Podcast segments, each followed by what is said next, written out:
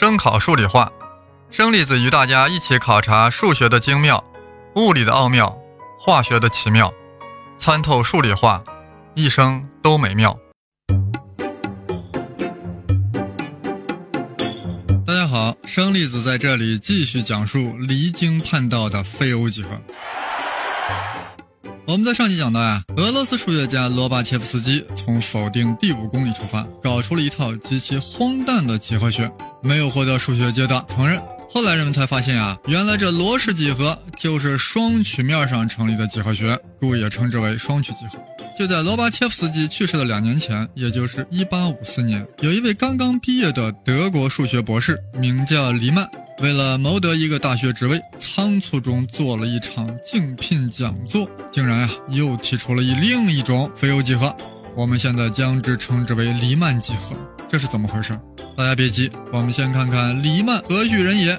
他诞生于一个贫苦的家庭，父母一共生了六个孩子，他排行老二。从小多病，一生都安静孤僻。长大后呀，考入了哥廷根大学，这是当时德国数一数二的大学，专业是哲学和神学。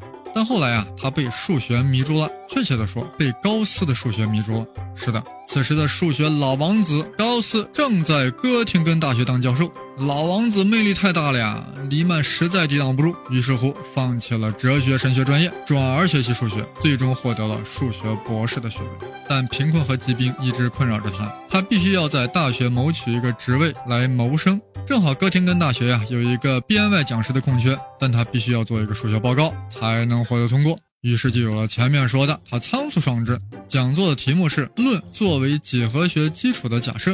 他当时讲的呀是天花乱坠，底下的人听的是如坠九云雾，心里纷纷在想：这个刚刚毕业的博士可真是满嘴跑火车呀！竟然说什么三角形内角和可以大于一百八十度。但是台下有一个人听的是频频点头，眉开眼笑。他不是别人，正是老王子高斯。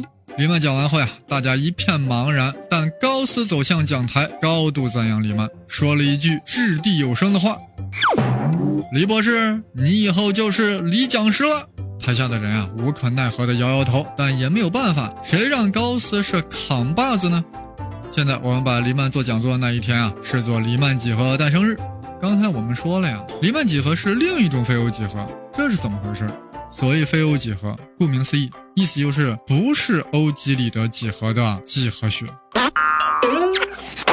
罗巴切夫斯基已经搞了一个罗氏几何，是非欧几何。现在黎曼又搞了一个黎曼几何，也是非欧的非欧几何。为什么会有两种非欧几何呢？这到底是怎么回事呢？那我们还是要刨根问底，到底怎么就可以非欧？听过上集的朋友应该还记得，当年罗巴切夫斯基是怎么缔造罗氏几何的。我们在这里啊，稍稍回顾一下。小纳欧式几何的第五公设是在直线外一点做该直线的平行线有且只有一条，也就是说，过直线外一点啊，能做出一条平行线，但也只能做出一条平行线。而罗巴切夫斯基将第五公设的反面作为自己几何学的起始点，也就是过直线外一点至少可以做两条与该直线平行的平行线。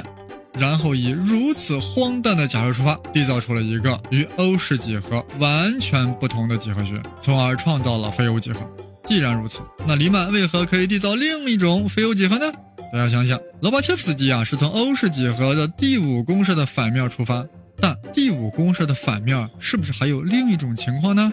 我给大家再说一遍第五公式，大家一定要开动脑筋，我们也一起黎曼一把。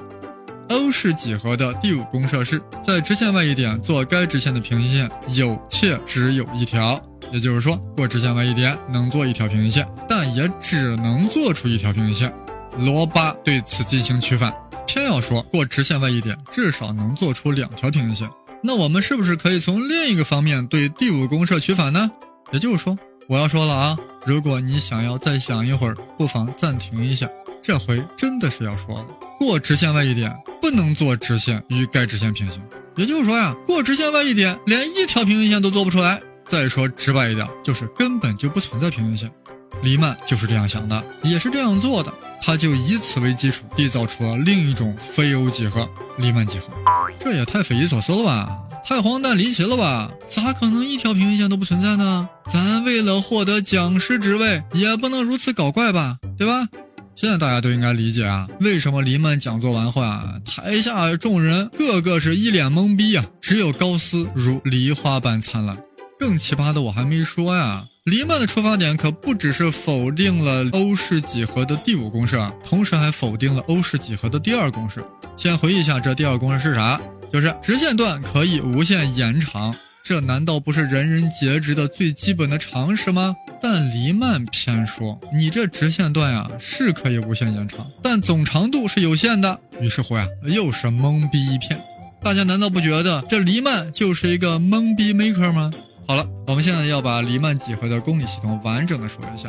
我们在上集知道，欧式几何是基于五大公理和五大公式；罗氏几何呀，是把人家欧式几何的第五公式改成了至少可以做两条平行线，其余五大公理和四大公式仍然保留。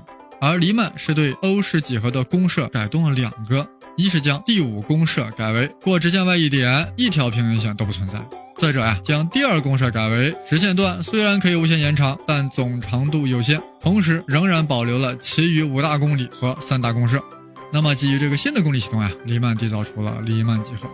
现在我们知道，黎曼几何就是椭圆面上成立的几何，所以黎曼几何呀也称之为椭圆几何。呃，现在我们可以小结一下，罗氏几何是双曲面上成立的几何。黎曼几何呢是椭圆面上成立几何，而欧式几何是平直空间中成立的几何。听到这里啊，估计有不少听众发出这样的质疑：这椭圆面和双曲面上根本就不存在直线，还谈什么平行不平行呢？能提出这样的问题啊，算是切入到问题的实质了。一个人怎么可能在锅底上画出一条直线呢？什么？你做到了？那你用的一定是红太狼的平底锅。现在各位啊，可以找一个西瓜呀、哈密瓜什么的，那就近似是一个椭圆面，看看圆圆的西瓜皮上咋可能画出直线？既然如此，罗巴和黎曼岂不是在胡喷？双曲面和椭圆面上就没有直线，偏要去谈什么直线平行的问题？难道就是为了恶心欧几里得吗？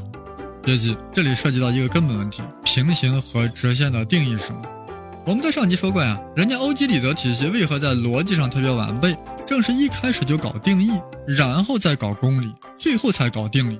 平行咋定义？这个简单，两条直线之间没有任何公共点，也就是说，两条永不相交的直线就叫平行线。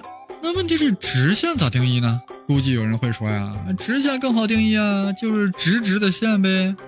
这个太俗，啥叫个直直的？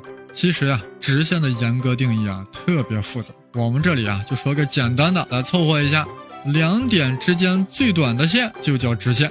再简单的说呀，最短线就是直线。好了，有了这个定义啊，我们就可以知道曲面上也是有直线的，因为曲面上两点之间是不是也有最短线呀？大家现在想一想，我们都生活在地球表面，而地表就是个椭圆啊，或者干脆就说是一个近似的圆面、圆球面。所以地表上的两点啊，在这个圆面上是没有那种所谓的直直的线的，除非你去挖地洞突破这个圆表面。不过地表上的两点的确存在一条最短线，这个道理啊，飞行员特别明白。十多年前啊，我经常在温哥华和北京两地飞来飞去，一开始我很纳闷啊，这飞机为什么不走直线距离呢？老是绕着走，难道他是想多收费吗？大家手头要是有世界地图呀，可以展开看一眼。北京呀，在温哥华的西侧，稍稍偏南一点。所以啊，我在温哥华一上飞机，本想着飞机应该向西南方向飞才是直线距离，却惊讶的发现机舱屏幕上显示飞机在向西北方向飞。一会儿打到了阿拉斯加，一会儿又穿越白令海峡。飞行员难道吃错药了吗？为啥要绕路呢？事实上，我错了，我真的错了，无知真可怕。人家飞机啊，在走最短的路线。地球是圆的，地表是一个弯曲的空间曲面，不是我们地图上看到的平面。大家手头呀，若有地球仪的话，一眼就能看明白。距离赤道越近的地球越往外鼓，距离南极跟北极越近的地球表面啊越收缩。但投影到平面地图上呀，这一点被歪曲了。所以从温哥华起飞的飞机啊，为何要向北飞？因为越往北，地球表面的距离越窄小，所以距离越近。说的再确切一点，在地表上呀，连接温哥华和北京这两个点的曲线啊，有无数条。走哪条线最近呢？就是走连接这两个点的地球大圆。大圆，大大的圆，什么东西？就是这两个点啊，与地心所形成的平面在地表上所结出的那个圆周，就是大圆周。沿着大圆周走，就是两点之间最短的距离，就是最短线。对于飞行员来说，这就是直线；对于黎曼来说呀，那这更是直线。一旦明白了这一点呀，马上就明白了，这黎曼几何中呀，的确没有互相平行的直线。就拿地球来说吧，其表面上大圆才是直线，那么地球上所有的经线都是直线呀。但它们平行吗？No，这些经线呀，刚开始假装不相交，但最终呀，都相交于了南极和北极了。此时，马上会有人想到地球仪上那一圈一圈的纬线，它们之间的确是永不相交的呀，不就是互相平行的吗？No，不是的，纬线跟纬线之间的确没有交点，但纬线呀，根本就不是球面上的直线，因为它不是大圆。大家千万不要忘了呀，球面上两点最短的距离，一定是沿着大圆周走的距离。所谓大圆周，就是以地心为圆心，以地球半径为半径，而在地表上所形成的圆周。所有经线都是大圆周，因此经线都是圆周上的直线。而在纬线中呀，只有赤道是大圆周，是直线，而其他纬线啊都不是大圆周，也就是说也都不是直线。所以根本就没有资格谈平行的事儿。此时此刻，大家应该明白了黎曼几何第五大公式。我们在这里再重复一下：过直线外一点啊，一条平行线都做不出来。换句话说呀，根本就不存在互相平行的直线。同时，也理解了黎曼几何第二大公式：直线段虽然可以无限延长，但总长度是有限的。是啊，我们地球表面上就是个大圆，其长度也是有个上限呀，无非就是二派 r 嘛。r 是啥？r 地球的半径嘛。这样看来，黎曼几何呀，这两个貌似扯淡的公式，竟然是完全的合情合理。而且呀，我们就身处其中呀。所以，我生粒子在这里要提醒各位，大家在今后的人生中，无论遇到多么稀奇古怪的理论或说法，在未理解其内在合理性之前，千万不要贸然否定，更不可贸然接受。应该抱着先了解、再理解、然后再质疑的心路历程，这样呀，才能不断的上升自己的人生境界。生粒子深深的相信，直面罗巴、黎曼这一套东东，我们的境界已经不由自主的上升了。我们一下子有了三种几何学：欧式几何、罗氏几何、黎曼几何。每个几何呀，都有各自的公理系统，分别按照自己的公理系统建立了不同的几何学，分别适用于平直空间。双曲面和椭圆面，它们之中的定理啊也各有不同。比如在欧式几何中，三角形内角和就是一百八十度；在罗氏几何中，就是小于一百八十度；而在黎曼几何中呀，它又大于一百八十度。它们都没有错，只不过呀，它们分别适用于不同的空间和曲面。说到这里啊，大家或许已经体会到了公理的实质。过去啊，我们将公理视作显而易见、大家公认的、无法证明的道理。这样，这是一种非常低层次的认识，很 low，很 simple。从高层次来说，也就是说，从本次节目所介绍的层次来说，一组假设，无论貌似多么荒诞不经，只要它们之间不发生互相矛盾，并且也不能互相证明，就可以将之视作一组公理，并且基于此就可构建数学理论。